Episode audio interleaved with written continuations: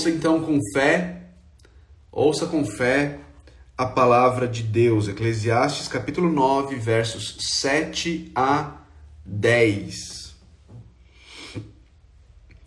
Portanto, vá, coma com prazer sua comida e beba o seu vinho de coração alegre, pois Deus já se agradou do que você faz. Esteja sempre vestido com roupas de festa e unja sempre a sua cabeça com óleo. Desfrute a vida com a mulher a quem você ama, todos os dias desta vida sem sentido que Deus dá a você, debaixo do sol. Todos os seus dias sem sentido, pois essa é a sua recompensa da vida pelo seu árduo trabalho debaixo do sol. O que suas mãos tiverem que fazer, que o façam com toda a sua força, pois na sepultura para onde você vai, não há atividade, nem planejamento, não há conhecimento, nem sabedoria. Vamos lá. Qual é o nome do filme? Qual é o nome do filme que retrata isso que o autor de Eclesiastes está ensinando pra gente aqui em Eclesiastes 9, de 7 a 10? Se alguém acertar o nome do filme, bum, de primeira, o primeiro que acertar, eu vou dar um livro. Vou dar o livro. Vou dar o Vale da Visão se alguém acertar o nome do filme. Qual é o nome do filme que relata de alguma forma o que o autor de Eclesiastes está colocando aqui. Vamos lá, vamos lá. Ninguém acertou ainda. Olha aí, olha aí. Eu achei que ninguém ia acertar. Eu achei que ninguém ia acertar. A Patrícia Martins acertou. Pati Martins. Curtindo a vida doidado. Eu falei que era a primeira. A Nábila acertou também, mas eu falei que era a primeira. Curtindo a vida doidado. Lembra de Curtindo a vida doidado? Quem lembra? Quem lembra do filme Curtindo a Vida Doidado? Deixa eu ver aqui se eu consigo colocar aqui para vocês a, a imagem aqui do Curtindo a Vida Doidado. Vamos ver, vamos ver se dá certo. Ah, não. Vamos ver, vamos ver, vamos ver.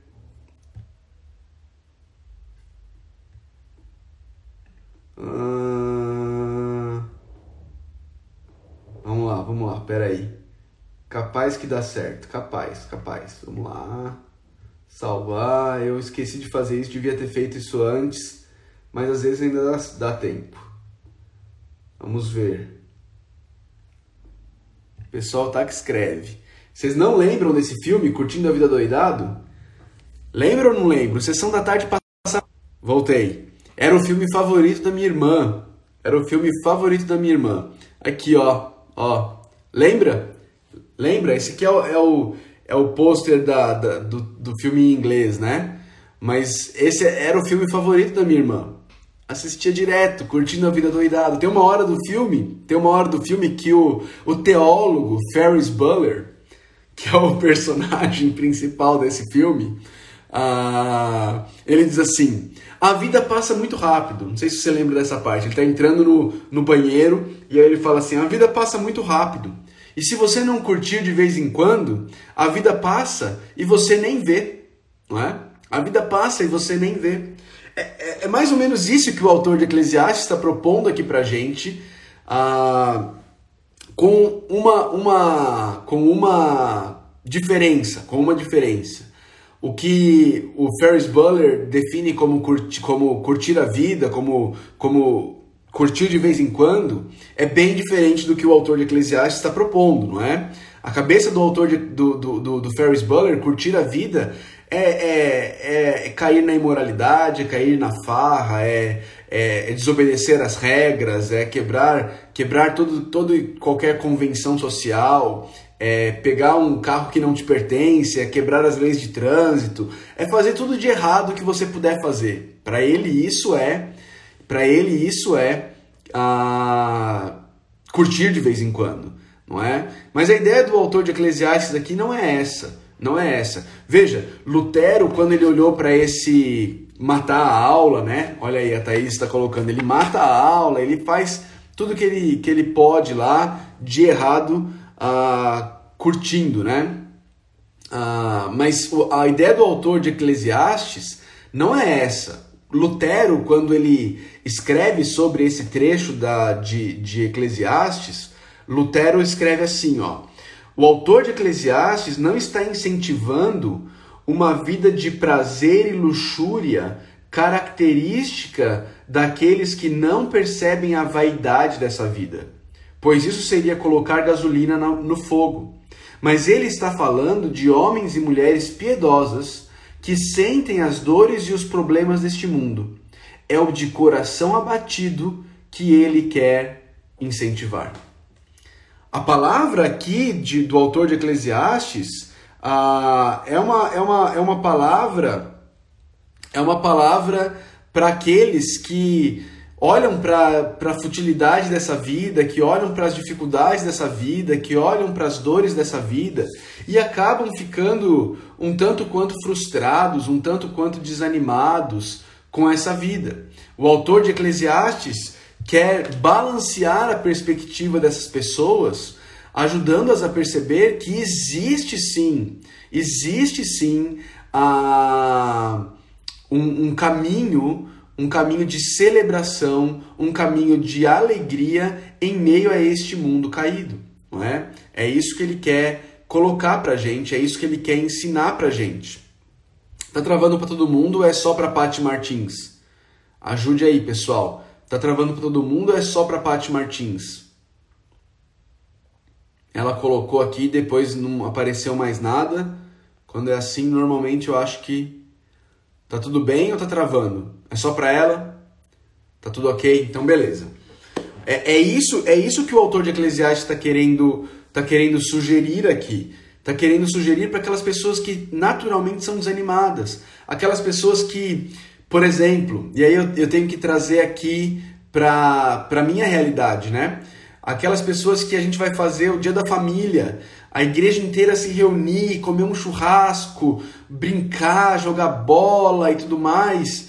E, e as pessoas são desanimadas, não têm interesse, não querem participar. Não, ah, não, não quero não. Por quê? Porque estão desanimadas com a vida, tão, tão frustradas, muitas vezes estão passando por dias difíceis, mas ao invés de, em meio a esses dias difíceis, desfrutarem das coisas boas que Deus nos dá para desfrutar, acabam se fechando e não desfrutam de nada e acabam, a, acabam se fechando cada vez mais e isso só as torna cada vez mais frustradas, cada vez mais decepcionadas, cada vez mais a, a, reclusas nelas mesmas. Né? O autor de Eclesiastes uh, ele, ele vai nos chamar a, um, a uma alegria, a um desfrute da vida teocêntrico, a um desfrute teocêntrico. Sabe o que é muito interessante de perceber? É que todos os textos de Eclesiastes, em que ele nos chama a, a nos alegrarmos, a desfrutarmos da, das boas coisas dessa vida, ele coloca Deus no centro. Você percebeu isso? Olha comigo, por exemplo, o capítulo 2, versículo 24. Capítulo 2 é um dos lugares onde ele fala sobre isso, sobre, sobre se alegrar com as coisas dessa vida, mas ele diz no versículo 24: para o homem não existe nada melhor do que comer, comer, beber e encontrar prazer em seu trabalho. E vi que isso também vem da mão de Deus. Da mão de Deus. Ok? Depois, no capítulo 3, versículo 13, ele diz assim: Descobri também que poder comer, beber e ser recompensado pelo seu trabalho é um presente de Deus. É um presente de Deus. Depois, no capítulo 5, verso 20, ele diz assim: Raramente uma pessoa fica pensando na brevidade de sua vida, porque Deus o mantém ocupado com a alegria do coração. Com a alegria do coração. Percebe o que o autor de Eclesiastes está mostrando para gente, queridos? Ele está mostrando que essa alegria, esse desfrute, essa celebração da qual ele está falando é presente de Deus. É presente de Deus. Veja, Veja aqui no nosso texto, no versículo 7, ele diz: Portanto, vá, coma com prazer a sua comida e beba o seu vinho de coração alegre, pois Deus já se agradou do que você faz. Pois Deus já se agradou do que você faz. Ele não está falando aqui de justificação, ele não está falando aqui ah, de que de que Deus aprova tudo que você faz, não é, não é isso que ele está falando. O que ele está trazendo para a gente aqui é que Deus se alegra com a nossa alegria. Queridos, às vezes existe uma concepção, uma concepção muito equivocada no meio cristão de que quanto mais triste, quanto mais sisudo, quanto mais sério você for, mais piedoso você é. é? E, que, e que se alegrar com as coisas dessa vida, se alegrar com as coisas dessa vida, seria um insulto a Deus. É? Seria um insulto a Deus. Isso, isso é, não tem nada mais distante do ensino bíblico do que isso.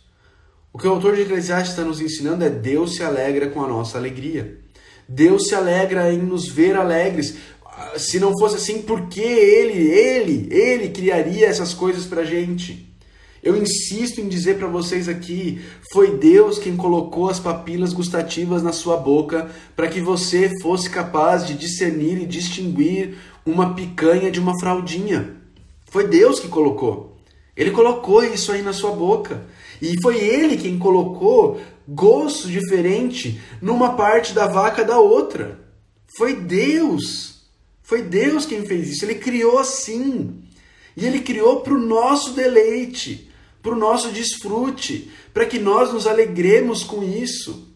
Foi Deus quem criou isso. E nós precisamos viver essa realidade, viver essa realidade de, de uma maneira teocêntrica, de uma maneira centrada em Deus, vendo essas, esses, essas boas dádivas como presente de Deus. E aí aqui no versículo 7 ele fala sobre comer, sobre beber, não é? Se alegre, se alegre. Não seja um, um, um, um asceta, não seja alguém que acha que qualquer prazer é pecado. Não, se alegre. Se alegre com o arroz e feijão, nós falamos sobre isso ontem. Nós falamos sobre isso ontem. Se alegre com arroz e feijão, coisa simples. Se alegre. Ontem, na hora do almoço, eu cheguei em casa. E aí, a hora que eu cheguei em casa, a, a, a gente, no sábado, eu comprei uma pipa pro meu filho, mas não estava tendo vento. Mas ontem, na hora do almoço, a hora que eu cheguei em casa, estava ventando. Eu falei, filho, vamos colocar a pipa no alto? E ele nunca tinha empinado uma pipa ainda, ele tem quatro anos. Ah, e aí eu cheguei em casa e coloquei aí a pipa no alto para ele. E a alegria de uma pipa voando. Talvez você não consiga perceber, mas tem um pontinho azul ali. Aquele pontinho azul é a pipa. E meu filho está aí com a linha na mão, segurando a pipa, se alegrando em uma pipa voando. Deus nos deu o vento não é? Deus nos deu a oportunidade de colocar coisas para voar, para voar. E aí tá aí o pessoal que, que tem estudado um pouquinho mais, citando livros aí, né? Morrer de tanto viver, As coisas da terra, são livros inteiros que escrevem, os autores falam sobre isso, sobre nós nos desfrutarmos as coisas da terra, desfrutarmos as boas coisas que Deus nos deu. E aí, ah, isso envolve a comida, não é? Isso envolve a bebida. Nós não podemos jogar nada do que Deus fez como, como a, a ruim em si mesmo, não é? Ruim em si mesmo. Deus nos deu essas coisas para o nosso deleite, para o nosso desfrute. Coma, beba, se alegre, se alegre nessas coisas. Se alegre reconhecendo que Deus que deu essas coisas. Aí depois no versículo 8 ele, ele fala: se vista com roupas de festa. Essas roupas aqui, essas, essas roupas aqui ah, eram roupas que soldados usavam quando eram, eram celebrados depois de uma vitória, ou que escravos usavam no dia da alforria deles, ou, ou que sacerdotes usavam em dias festivos de celebração. Ah, eu e você precisamos, precisamos a nos, nos, nos lembrar disso. Você quer uma aplicação prática disso daqui? Vou dar uma aplicação prática. Talvez algumas mulheres e irmãs aqui vão ficar bravas comigo. Mas minha irmã, não fica de pijama o dia inteiro, não. Não fica de pijama o dia inteiro, não. Acorda, toma um banho, toma um banho, faz uma maquiagem, troca de roupa, se veste, se prepara Faça isso, você, você, celebre, celebre a oportunidade de colocar uma roupa bonita, em que você se sente bem. Ah, pastor, eu sou pobre. Gente, ser pobre não é desculpa. Ser pobre não é desculpa. Nós somos pobres, mas nós somos limpinho, não é verdade? Não é verdade? Coloca uma roupa, não é? Não fica o dia inteiro de pijama em casa, não é? É disso aqui que o autor de Eclesiastes está falando. É disso aqui que o autor de Eclesiastes está falando. Se vista, põe um perfume. Ele fala: olha aqui, uh, unja sempre a sua cabeça com óleo, põe um perfume. Serve para os homens também, passa um desodorante, cara. Passa um desodorante. Larga a mão dessa, dessa besteira aí de que homem tem que cheirar suor. Isso aí é ridículo, um machismo besta. Passa um desodorante, põe um perfume, corta esse cabelo, não é? Apara essa barba, não é? Se prepare para encarar a vida. Se, se prepare para encarar a vida, para encarar o dia que Deus te deu. O dia que Deus te deu. Fica aí todo mulambento o dia inteiro. Não é? Não faça isso. Esteja sempre vestido com roupas de festa, unja sempre a sua cabeça com óleo. E aí o versículo 9: desfrute, desfrute da vida uh, com a mulher a quem você ama todos os dias desta vida, sem sentido que Deus te deu, desta vida curta que Deus te deu, não é? Essa vida curta que Deus te deu. Desfrute. E aqui tem, tem um, um, um toque para nós casados, não é? É, é disso que ele está falando aqui, tá? Ele não está falando para você sair aí como o cara do Curtindo a Vida Doidado, pegando as menininhas, não é nada disso. Ele está falando para você curtir a vida com a mulher que você ama, com a mulher da sua aliança, ok? É isso, é disso que ele está falando. É, é, quem não tem mulher, corre atrás. Trabalha, trabalha, se prepara, vai atrás, não é? Tenha proatividade, seja homem, não é? Se prepara, arranja um bom trabalho que seja capaz de sustentar a sua família, não é? É isso. Quem não tem mulher, faça isso. E você que tem mulher, você que tem a sua esposa, e você, mulher que tem o seu marido, desfrute da companhia. Às vezes a rotina, a correria do dia a dia, duas coisas acabam, acabam tomando o tempo que deveria ser um do outro. Os filhos acabam tomando o tempo da esposa com relação ao marido, e ela não mais desfruta do esposo, porque toda a energia dela ela gasta com os filhos. Ela gasta com os filhos. E o trabalho acaba tomando toda a energia do marido com relação à esposa. E ele deixa de desfrutar da esposa, da companhia, da alegria, da amizade da esposa, porque ele está tomado pelos afazeres do trabalho. Precisamos cuidar com isso. Precisamos cuidar com isso. Esposas, esposas, a tua prioridade na tua casa é o teu marido, não são os teus filhos. Não são os teus filhos. Você precisa tomar cuidado para não se desgastar com os teus filhos e abandonar o teu marido sem sair de casa. Você precisa tomar cuidado. Maridos, nós, nós, nós precisamos cuidar para não estarmos tão envolvidos com o nosso trabalho a ponto de abandonarmos nossas esposas sem sair de casa. Desfrute, gente, desfrute, desfrute da esposa, desfrute do marido, se alegre, tenha um tempo só de vocês. As crianças vão para a cama mais cedo, coloca a criança mais cedo e, e vai desfrutar da alegria de vocês, da amizade de vocês. Continue namorando o teu esposo, tua esposa, depois de casado, não é? O autor de Provérbios vai, vai falar para gente, lá em Provérbios capítulo 5, ele diz: Seja bendita a sua fonte, alegre-se com a esposa da sua juventude, gazela amorosa, corça graciosa, que os seios da sua esposa sempre o fartem de prazer e sempre o embriaguem os carinhos dela. Sempre, sempre, ele está dizendo. Quando que é sempre? Sempre é sempre. Sempre é sempre. Não é? Faça isso, desfrute disso. Deus deu o seu esposo, Deus deu a sua esposa para que vocês se alegrem como casal, se alegrem como casal. Não deixa, não deixa a rotina tomar conta do casamento de vocês. Não deixe. Rotina é bom, rotina não é ruim. Mas não deixe a rotina tomar conta do casamento de vocês. Esfriar o casamento de vocês. Se alegre, se alegre. E aí, por último, depois de falar do casamento, ele vai falar sobre trabalho. E aí, quando ele fala sobre trabalho, ele nos ensina duas coisas aqui. Ele nos ensina o que é que a gente faz e como a gente faz o que a gente faz. Olha aí.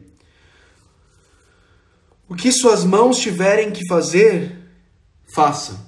Ou seja, aquilo que cair para você para fazer, faça. Muita gente fica assim, ó, ah, eu não sei o que, que eu faço, eu não sei com o que, que eu trabalho, eu não sei. Faz o que está diante de você, faz o que tiver diante de você, faz o que surgir de oportunidade para você fazer.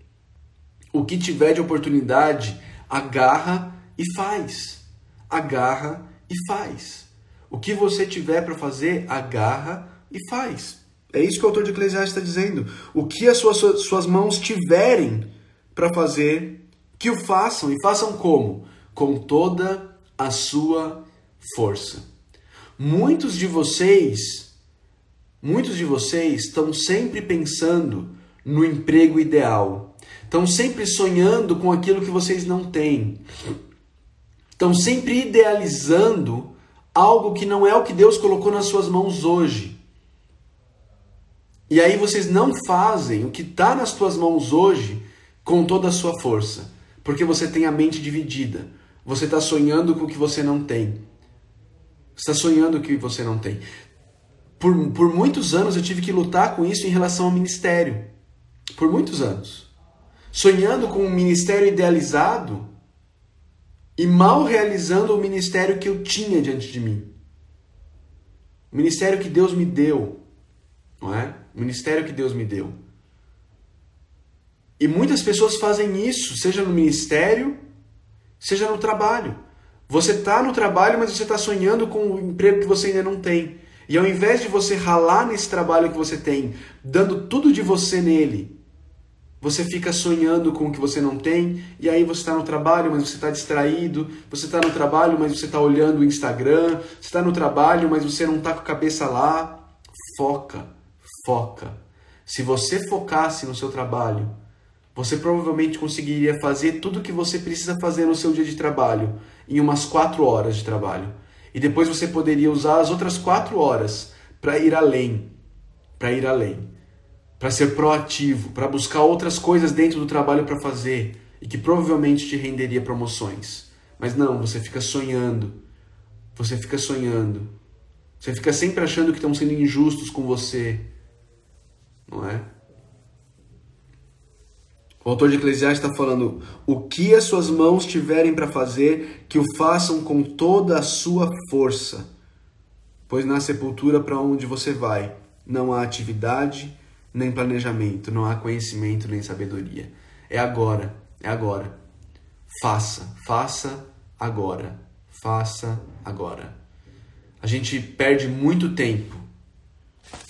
Muito tempo. Nossa, nossa, nossa nossa geração é uma geração que fica sempre sonhando com o ideal.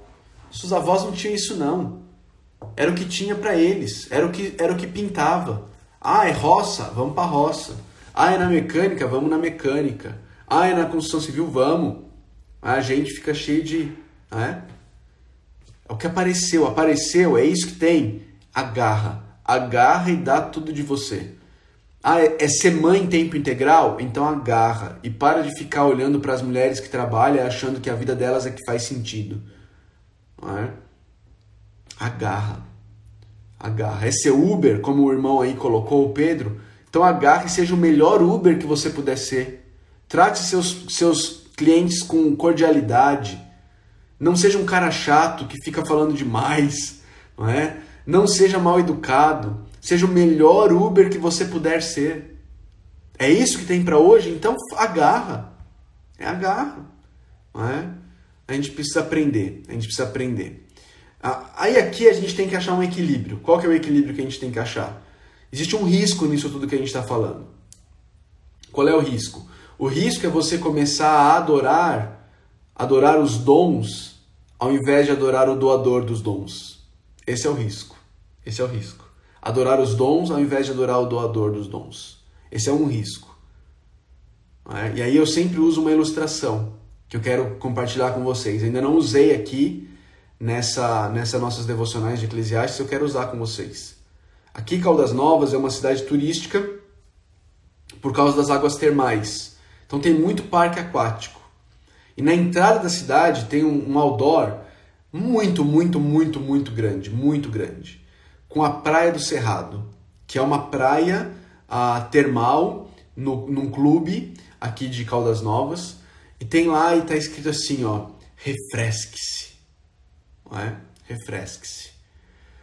Queridos, eu queria propor que quando eu e você adoramos as dádivas, ao invés de adorarmos o doador, seria como se nós estivéssemos vindo de Goiânia ou de Brasília num Uno Mille, um Uno Mille que os vidros não abrem e que não possui ar condicionado, tá calor aqui no cerrado, e você tá chegando aqui em Caldas, está quente, você vê aquela placa, aquele outdoor enorme com aquela foto da praia do Cerrado, aquelas famílias se divertindo, jogando a água para cima.